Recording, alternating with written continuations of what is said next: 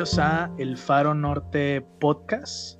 Estamos en la temporada 1, episodio número 5. Hoy hablaremos de Como el agua que fluye de Margarit Yourcenar. Mi nombre es Jonathan Alcalá y estoy con Fátima Telles. Fátima, ¿cómo estás? Hola Jonathan, estoy feliz y estoy emocionada como siempre por compartir este nuevo episodio contigo.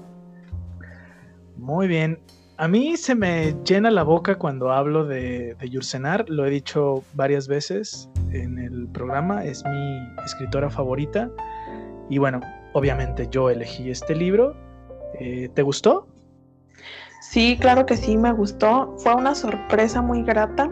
Yo no había leído más que Alexis de Yursenar, eh, pero de ahí en más no, no, tenía conocimiento de ella y también cuando estuve por ahí buscando otro tipo de datos de ella, la verdad es que pues yo casi que no encontré nada, pero bueno, eso también es, es, es útil, ¿no? Para una lectura un poquito más, más orgánica.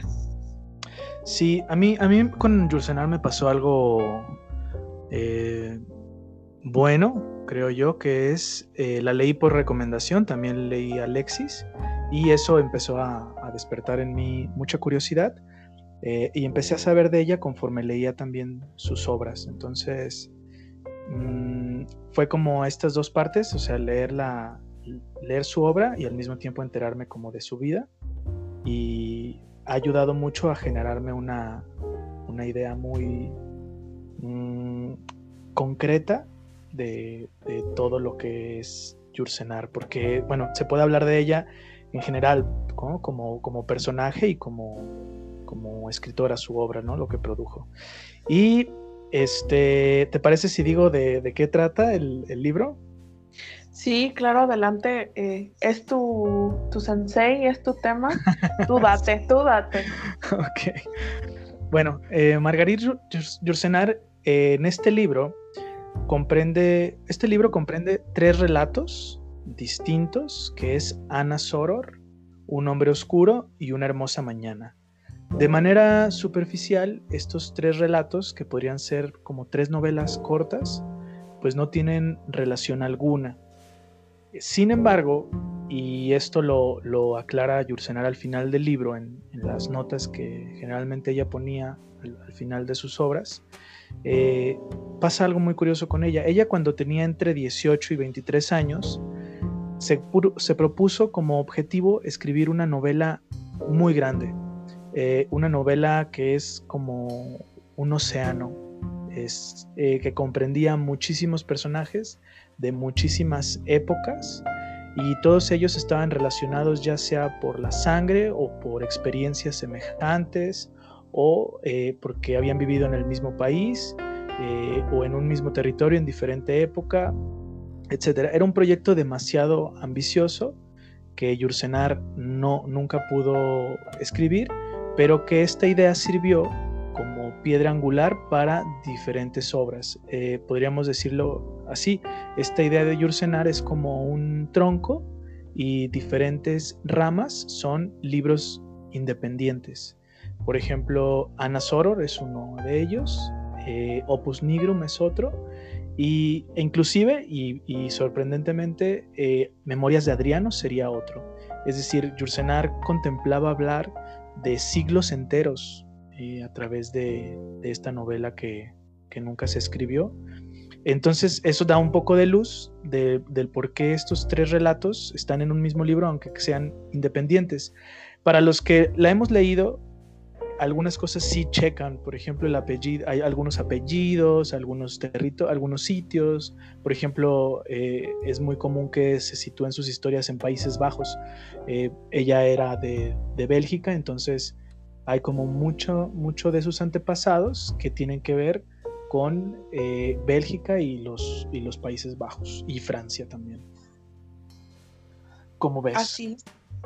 Sí, eh, fíjate que esa fue justo una de las cosas que más me llamaron la atención de este libro. Como, como ya lo dices, ¿no? Son tres relatos que pareciera que no están eh, ligados de alguna manera, pero eh, a mí también me sorprendió que aunque los tres son distintos y cada uno va por su lado. Los tres retratan también una época particular de Europa y están situados en países que, bueno, yo usualmente, la verdad es que no leo nada de, ese contexto, pero las descripciones, la ambientación eh, son muy fieles. Sí, sí, sí, la verdad es que algo, algo que a mí me fascina de esta escritora y para los que la van a leer y los que ya la han leído, es que describe todo de tal manera que pareciera que ella lo hizo en su tiempo, es decir, habla con una naturalidad sobre las cosas, las costumbres, que pareciera que ella habla de su presente, ¿no? Eh, es, muy, muy meticulosa y su obra, si algo, si algo tiene como característica, es su erudición. Es decir, ella fue una, una escritora que se adentraba muchísimo en la historia para no cometer estos fallos que algunos, algunos escritores cometen o podemos cometer de no ser fieles al, al contexto este, en el cual se desarrollan las historias, ¿no? Y bueno, ya, porque si hablamos de Yursenar, no voy a hablar de esta obra. Eh, y antes de entrar con Ana Soror, este, quiero mandar un saludo a Silvia que me escribió que no se pierde ningún episodio. Muchas gracias, Silvia.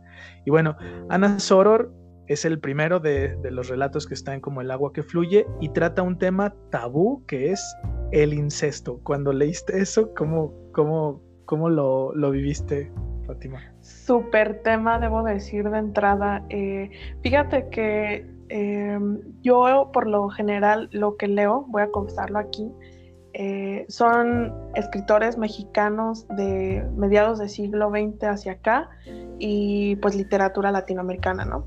Entonces más o menos en ese contexto se toca mucho el tema del incesto y cuando yo leo eh, esto de, de Yursenar, digo, wow, porque me parece que a lo largo de la historia de la literatura universal, sí ha sido un tema tabú que se ha tocado pero también han sido pocos los escritores que, se han atrevido a ponerlo sobre la mesa, ¿no? Digo, pues creo que por obvias razones, pero también justo en las notas finales que, ella agrega, menciona muchos más casos y más ejemplos de escritores que, han apuntado hacia, hacia el incesto como motivo literario en sus obras. Y a mí me parece que, en este relato, en, en el primero, Ana Soror, este, pues nos trae el incesto eh, visto bajo una lupa que además eh, se, conjuga, se mezcla y se une con, otros elementos que lo hacen todavía más interesantes, que pues es todo este asunto de la, como de una religiosidad, eh, desde luego yo te lo contaba y te lo mencionaba en el transcurso de la semana, también está este asunto de, la familia, ¿no? Y no es cualquier familia. Sí, el, bueno, más para que la gente que nos escucha lo entienda, eh, esta, esta, esta historia está ambientada entre los siglos XVI y XVII en Nápoles, pero los personajes son españoles, porque en ese tiempo eh, Nápoles estaba como bajo la corona española y es una familia de, nobles, de, gente de mucho dinero. Don Álvaro es el papá de Ana y Valentina su esposa. Eh, ellos tienen dos hijos que son Ana y Miguel.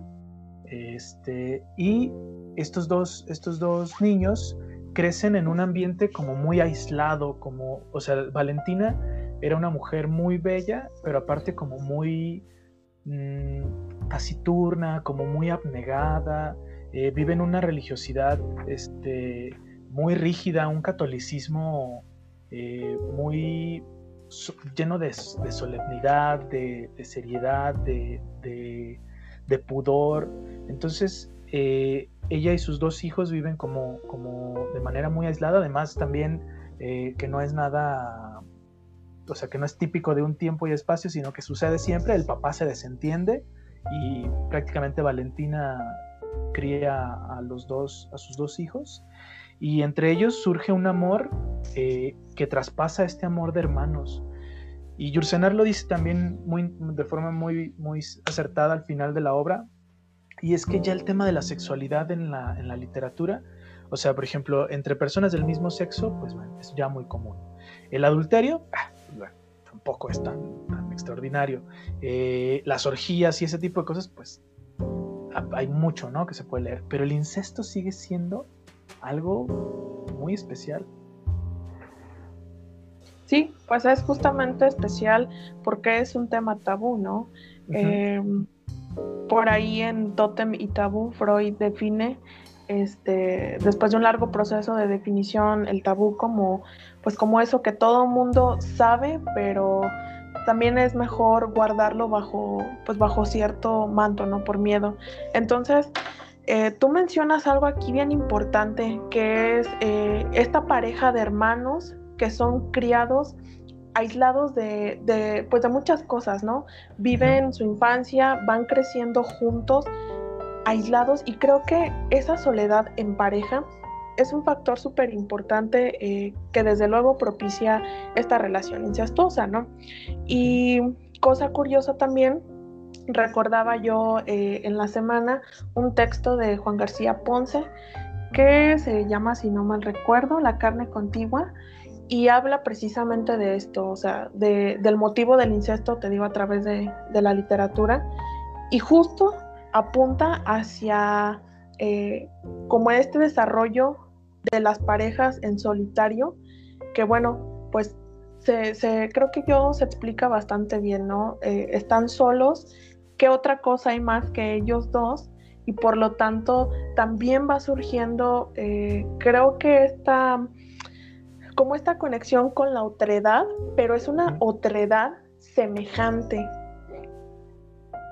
Sí, sí, porque eh, ellos dos se parecían mucho, ¿no? Y también, bueno, con esta obra eh, rompimos la regla de que durante la semana sí hablamos de ella. Eh, en las otras obras habíamos acordado no hacerlo, pero esta el tema como que a mí me movía mucho y de preguntarte, oye Fátima, ¿cómo, ¿cómo vas con eso? Y, ese tipo de cosas. Y tú dijiste algo bien interesante, hay muchas parejas que se parecen, ¿no?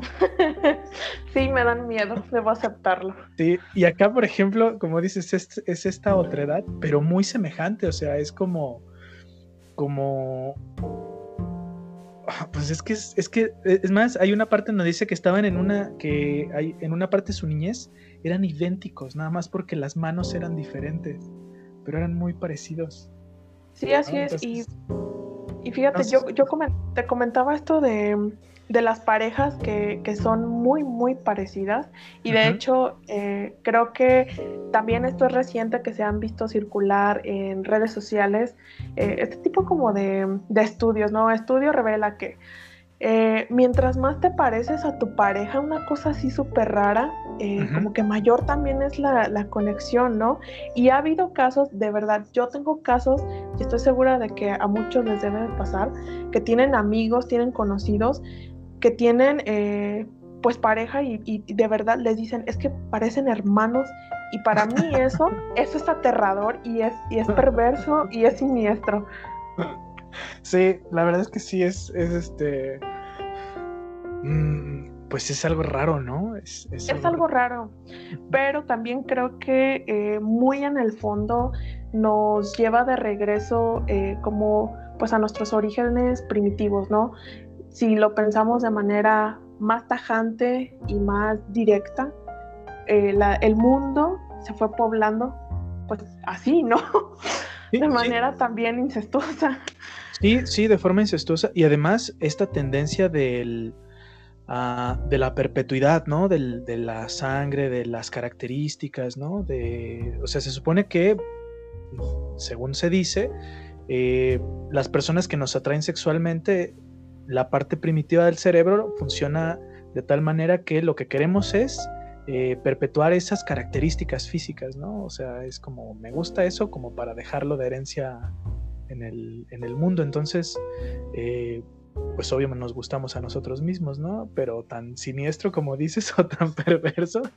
Es, horrible porque eh, es, una cuestión narcisista, ¿no? Tú lo acabas de decir, nos gustamos a nosotros mismos. Y es este eh, creo que sí está primando en el fondo este asunto narcisista, el mito, ¿no? El verte reflejado eso es, un espejo eh, sumamente perverso, lo vuelvo a, mencionar, y también nos habla, como ya comentábamos, a final de cuentas de selección natural.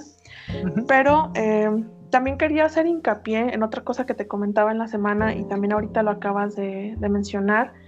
Es una familia, pues, aristócrata, ¿no? Y como todos sabemos, eh, estas familias también son conocidas exactamente por eso, por querer perpetuar la sangre y, el linaje, ¿no? De donde escuchamos a veces el dicho este de sangre azul, pues es referente a, este, a, los linajes de, reyes, de monarcas.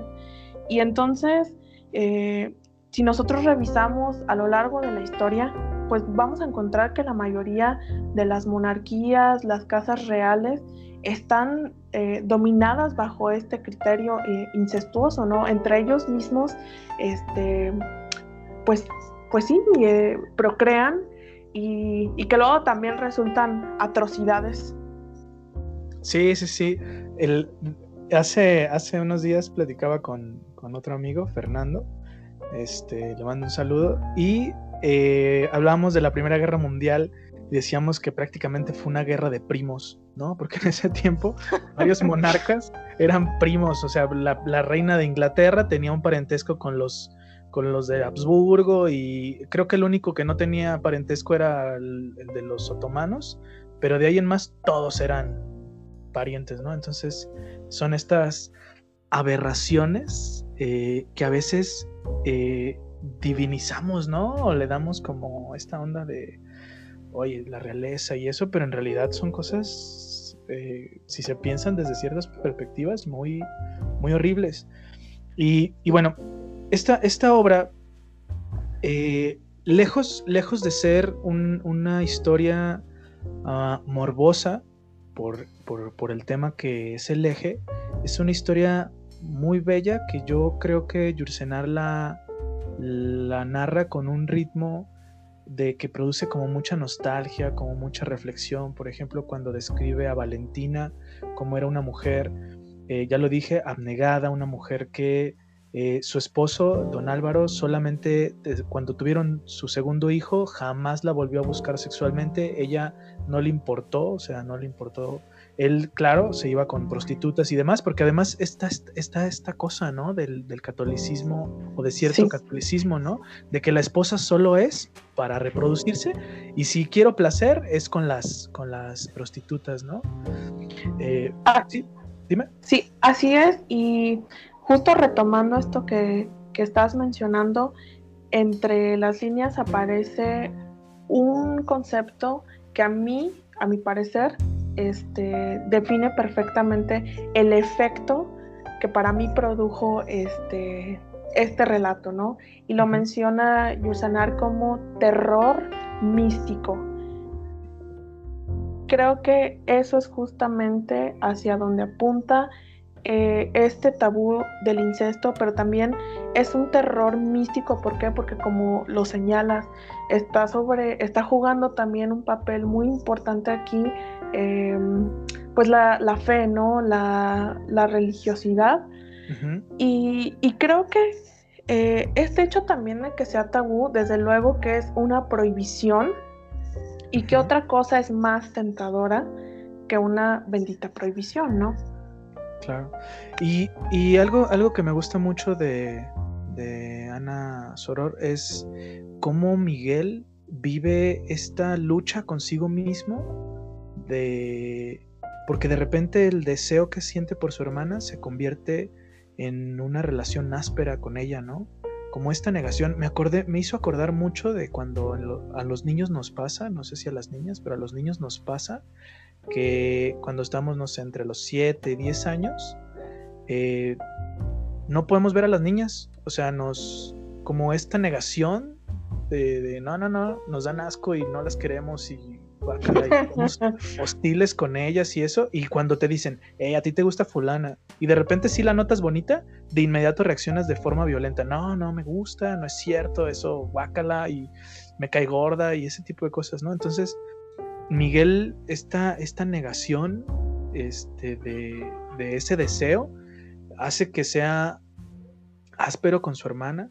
Eh, ella de repente no lo entiende.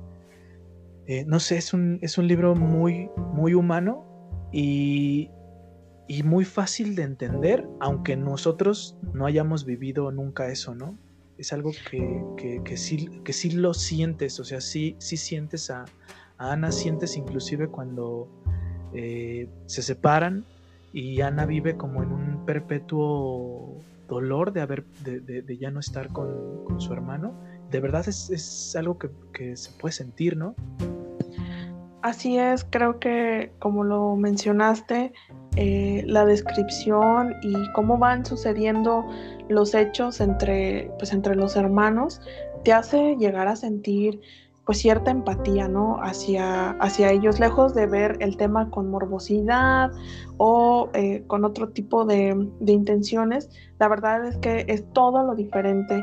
Y también quiero, antes de que se me pase, comentar que precisamente esta maestría con la que Yursenar está hablando de este tema, eh, pues es porque meramente creo que yo recurre también como elementos eh, que nos llevan hacia una situación de erotismo. Y el erotismo es ese juego, es ese ritual previo de insinuación, de imaginación, de inventarte, pero también es pues sí, ¿no? Es, es ese juego eh, simbólico y metafórico previo a que está ahí latente, pero eh, pues no puedes, ¿cómo decir? O sea, no puedes apostar eh, si llega o no llega lo que viene después. Y, fíjate, justo en este entendido para mí del erotismo como un ritual, todos los rituales anteceden a, a otra cosa, entonces esos rituales también ya están ahí eh, expuestos a la par de, esta devoción.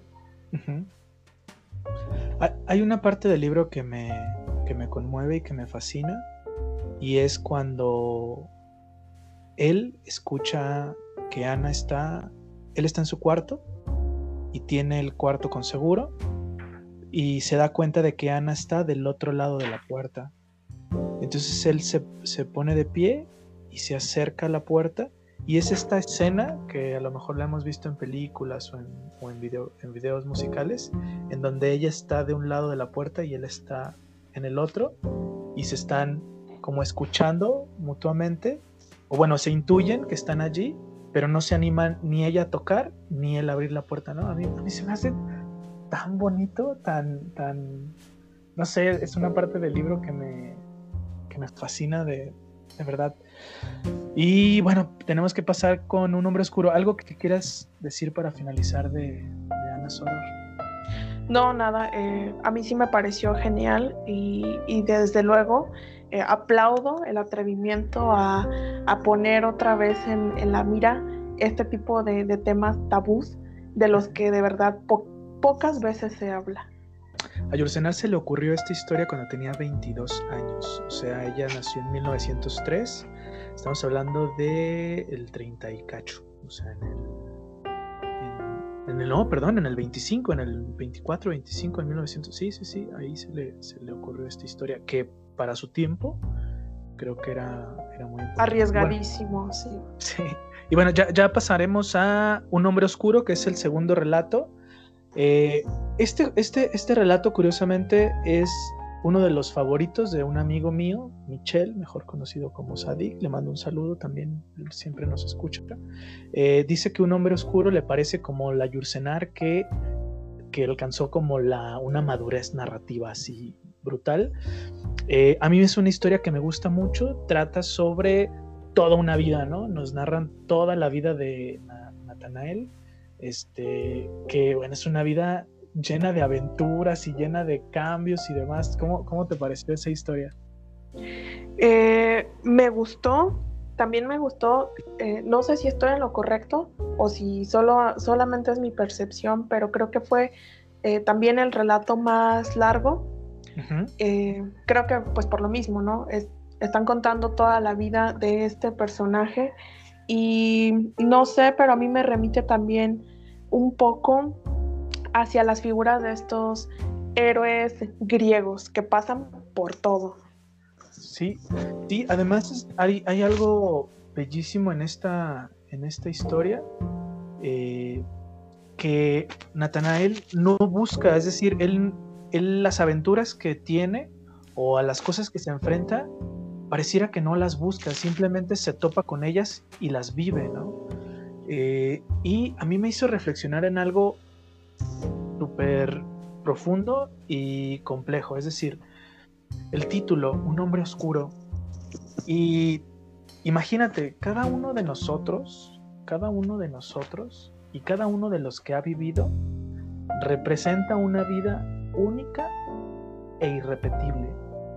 Y cada una, o sea, cada, cada una de estas vidas ha tenido sus amores, sus ganancias, sus pérdidas, sus duelos, sus propias aventuras, porque aunque muchos creamos tener vidas ordinarias, de alguna manera también eh, hemos vivido ciertas cosas que otro puede considerar como, vaya, ¿no? O sea, ¿a poco te pasó esto, ¿no? ¿A poco lo viviste? Yo, es, decir, a mí me, me impacta mucho el título de, esta, de esta historia como un hombre oscuro, cuando en realidad fue un hombre que vivió muchísimas cosas. Eh, así es, creo que estás en, lo correcto. A mí también me hacía mucho ruido el título, Un hombre oscuro, pero creo que también, eh, no sé, el ruido desde luego es causado por por el contexto en el que se está desarrollando la historia, que no sé, no sé si estoy en lo cierto, pero eh, como que también traer a, juego este tipo de temáticas, este, pues para la época siento yo que, contrasta, ¿no? el, para más bien menos eh, que sepan de qué trata, Nathanael es un tipo que vive en Ámsterdam, Países Bajos, eh, también después vive en Londres. Eh, por una cuestión fortuita, él cree que mata a una persona porque lo defiende a su novia de un sujeto, cree que lo mata porque lo golpea con una piedra en la cabeza y entonces se va de polizonte en un barco y vive en una isla, se pasa a otro barco, vive cuatro años en, en una eh, con unas personas que viven en, una isla, se, tiene ahí una relación con, una persona que fallece, se regresa después a Países Bajos. O sea, el tipo vive de verdad, y lo he dicho en varias ocasiones, es, vive toda una aventura, pero es un sujeto como muy...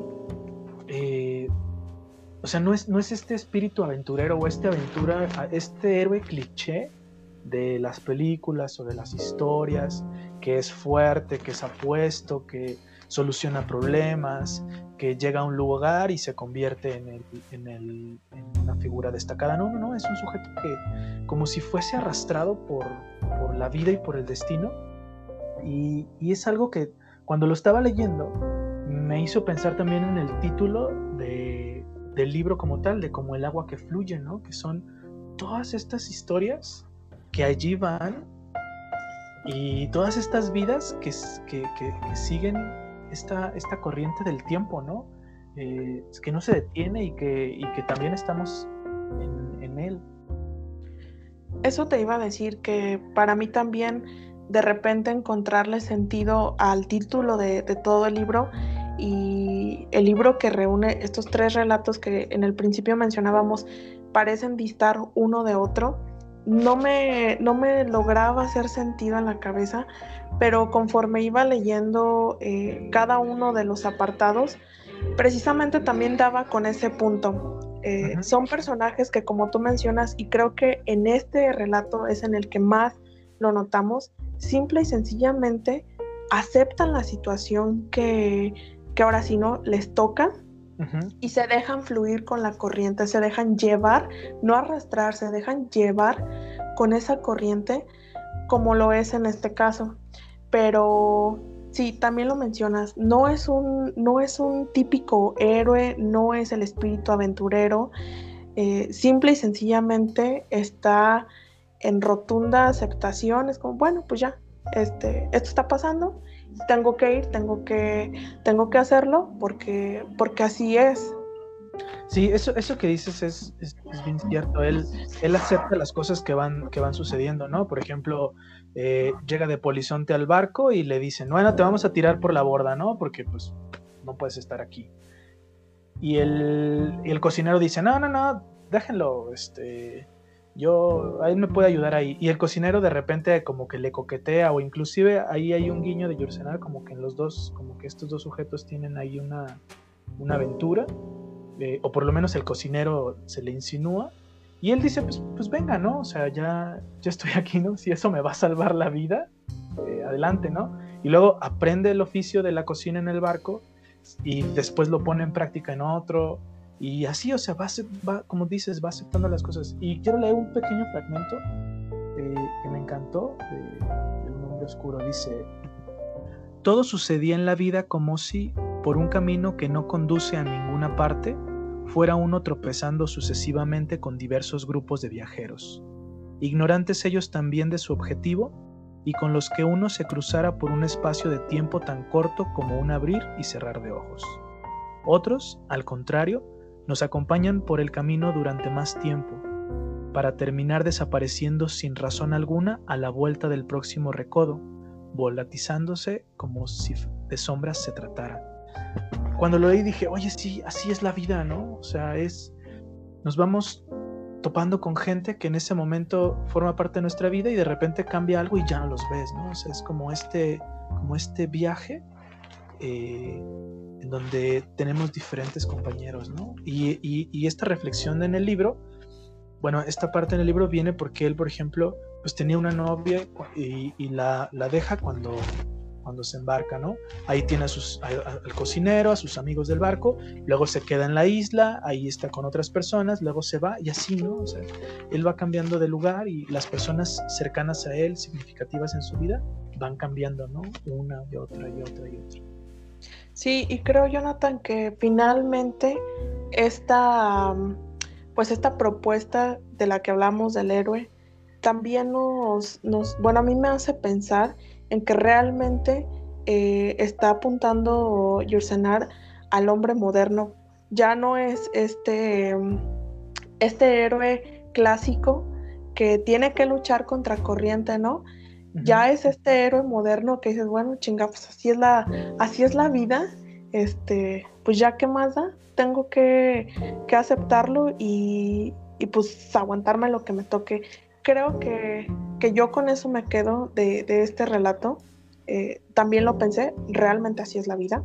Este, y es un es una especie de antihéroe o héroe, pero, pero moderno. Sí, sí, sí. El, ah, además, Natanael, mm, no sé si te pasó, pero no es un personaje que quieras o que te parezca simpático, ¿no? O sea, es... Eh, inclusive hay cosas que, se le pueden reprochar como personaje. Y creo que, creo que Yursenar, en el título de la obra y en el haber construido un personaje así, tiene mucha, mucho mérito, mucha genialidad, porque construir un personaje que ni odies ni quieras, pero que sigas su vida este, y que te parezca interesante la obra y demás, es algo bien, yo creo que difícil de lograr. Este, sí, es, es algo bien genial. Sí, es un personaje que creo que por lo mismo, ¿no? Eh, simplemente se está dejando llevar, está dejando que fluyan las cosas y fluir con ellas. Eh, no puedes crear, eh, siento yo, algún tipo de, de, empatía con él porque es como, ah, bueno, está haciendo lo que quizás la mayoría de nosotros tendríamos que hacer en situaciones, pues no voy a decir familiares porque no nos estamos lejos de, de, esa época, pero que eh, en algún caso similar tendríamos que, hacer. Sí, así es. Y bueno, pasemos a una hermosa mañana. ¿O algo más que quieras decir de un hombre oscuro? No. Ok, entonces vamos con una hermosa mañana que es el más breve de los tres relatos y en lo personal el que menos me, gusta. O sea, sí me gusta, pero no tanto. O sea, podía, podría prescindir de, de él. Que bueno, es otra historia desarrollada en Ámsterdam, en donde un niño, eh, Lazare, eh, vive en una posada en donde conoce a un actor, le enseña ahí algunas cosas, él como que se lee a, Shakespeare, eh, este, este, persona que conoce ahí en la posada es un señor ya, ya grande y como muy culto, tal parece porque dice que tiene muchos libros, y conoce un grupo de actores ingleses y él decide eh, irse con ellos, ¿no? Esta, historia de, de, Lazare eh, es muy breve, pero me hace pensar en, en, la figura del actor hace muchos años, ¿sabes? O en la figura de la, este, no sé, me hizo pensar en que en el siglo XX y en el siglo XXI pensamos en los actores como celebridades, ¿no? Pero en algún momento, y, y muchos siguen siendo los teatreros y los actores independientes y eso, pues un actor era un oficio pues, que lejos estaba de ser célebre, ¿no? Era un oficio este, de mucho batallar y muchas cosas. Absolutamente de acuerdo. También de, entrada comparto la opinión. Eh, no que no me haya gustado, pero bueno, no me encantó. Siento que, este relato, pues como dices, bien podríamos pasarlo eh, por alto. Y creo que es por eso, ¿no? Porque eh, más que nada lo que está aquí pasando, pues es este asunto con, los actores, con el trabajo que desempeñaban, sobre todo con la manera en la que, en la que lo desempeñaban eh, en la antigüedad. Como tú lo dices, uno piensa en, en la palabra actor y automáticamente creo que hoy, en siglo XXI, se te viene a la mente Hollywood, ¿no? Una cuestión súper mediática, eh, de fama, y la verdad es que no es tanto así. Em, por allí, en alguna ocasión, estaba viendo un video eh, donde en un programa entrevistan a, un actor, no me acuerdo qué actor era, pero se me quedó muy grabado la pregunta que le hacen y, y, le decían, le preguntaban que cómo hace un actor para sobrevivir el tiempo que no está trabajando en una producción. Y es que es cierto, o sea, eso también te remite a, esta situación que está planteando Yusenar, ¿no? Este, cómo, eh, pues no sé, creo que, que, este problema de, los actores y de la, y de la actuación, eh, creo que no dista mucho, Jonathan, eh, de ese entonces a lo que pues también pasa ahora. Sí, sobre todo, exacto, ¿no? Porque hay que, hay que, cuando hablamos de actores hay que quitarnos a a Hollywood, a DiCaprio, a Mónica Bellucci, a todos ellos, ¿no? O sea, pensemos en los actores eh, que, trabajan en, que hacen audición para un montón de cosas y pocas veces logran el papel o, trabajan en teatro eh, y, tipo, eh, demás, ¿no? Entonces esta historia, que según yo no dice en qué tiempo se desarrolla, pero podemos suponer que está entre el siglo XVI, XVIII, pues obviamente no hay eh, televisión y ellos son actores que están como en caravana, ¿no? Migrando de un lugar a otro, de ciudad en, ciudad, presentando sus obras, eh, tienen que saberse los personajes, tienen que, pues obviamente, como sucede hoy también, eh, que su fisionomía se ajuste a lo que se representa el personaje y todas estas cosas, ¿no? Entonces, sí, sí creo que, que, que en esta obra que es muy breve, que yo creo que ella, por lo, por lo, que conozco de ella, yo creo que para ella no es tan significativa, porque nunca, nunca la menciona, o no recuerdo nunca que la haya mencionado en ninguna entrevista, ni en, ningún eh, otro texto. Eh, sí, sí es como, como que quiso reflejar eso, ¿no? la, vida del actor y, esta vida errante eh, de estos personajes, ¿no? Sí, esta vida completamente de azares que creo que eh, sí viven los, los, actores, pero también eh, el resto de los artistas. La verdad es que la labor del artista, el trabajo y la obra de, un artista, sea cual sea su área, pintura, eh, literatura, este, danza, lo que sea, sí es una una suerte de azar la que prima todos los días. No sabes en qué momento vas a estar arriba, no sabes cuánto dura, cuánto tienes que aprovechar eso porque eh, no sabes si al día siguiente también ya no haya nada, ¿no? Y lo pensaba también en términos actuales, arrastrándolo hacia ahora, que desde luego el año pasado fue un año difícil para todos. Eh, nadie se salvó de, de, las repercusiones que, tuvo eh, la pandemia y una de esas cosas que estuvieron afectadas, pues desde luego fue el cine, ¿no? La verdad es que van a estar, lo traigo a, tema claro porque estamos hablando de, actores, van a estar, eh, pues creo que muy críticos ahora sí. Por ejemplo, esta entrega de, los Óscares, y no es que esté mala eh, a priori, sino que eh, pues no hubo producción cinematográfica el año pasado por razones evidentes y, esa era una reflexión también que quería compartir pensando en, este último texto de como el agua que fluye. Sí, la verdad es que eh, cuando, cuando las personas adoptan o adoptamos un oficio que tiene que ver con una disciplina artística, es, lo dijiste bien, es enfrentarte al, azar, ¿no? A, un remar contra la corriente que no sabes a dónde te va a llevar y es, hay mucha incertidumbre y hay muchas cosas. Eh, yo, yo, bueno, para los que nos escuchan, de verdad, si tienen, aprovechamos ahorita el momento, si tienen amigos que escriban, que pinten, que tomen fotografías, que sean músicos, eso es su trabajo, no, no es de, ah, pinto pero ¿qué más haces, no? ¿Cuál es tu otro trabajo, no? O, ah, toco el violín, pero sí, pero ¿en qué trabajas? Pues tocar el violín es un trabajo, ¿no? Escribir es un trabajo. Entonces, de verdad, yo creo que tenemos que, eh, esta cultura que, capitalista de lo utilitario, de lo productivo, de que si no produces de verdad no, no vales, eh, sí tiene que, que modificarse y entender que los que hacen arte o los que se dedican a cuestiones artísticas, pues es un trabajo que exige tiempo, que exige muchas cosas y que hay que darle su valor, su reconocimiento. Este, y bueno, qué bueno que lo dijiste para yo meter ahí mi cuchara. No, no, está bien y estoy completamente de acuerdo con lo que dices. Eh, yo también eh, tengo la gran fortuna de tener muchísimos amigos que, son artistas, que son pintores, que son escritores, sobre todo escritores.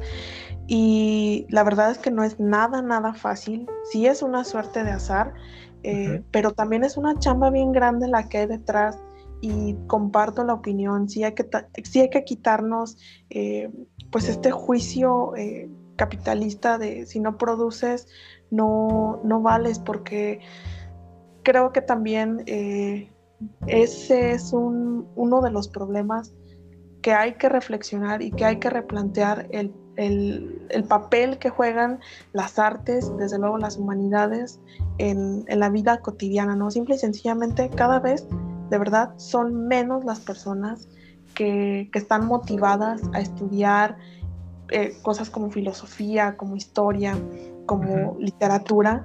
¿Por qué? Porque pues no, no hay no hay un motor que apunte hacia, hacia ser productivos en una sociedad que sí te exige que lo seas y de verdad es bien duro.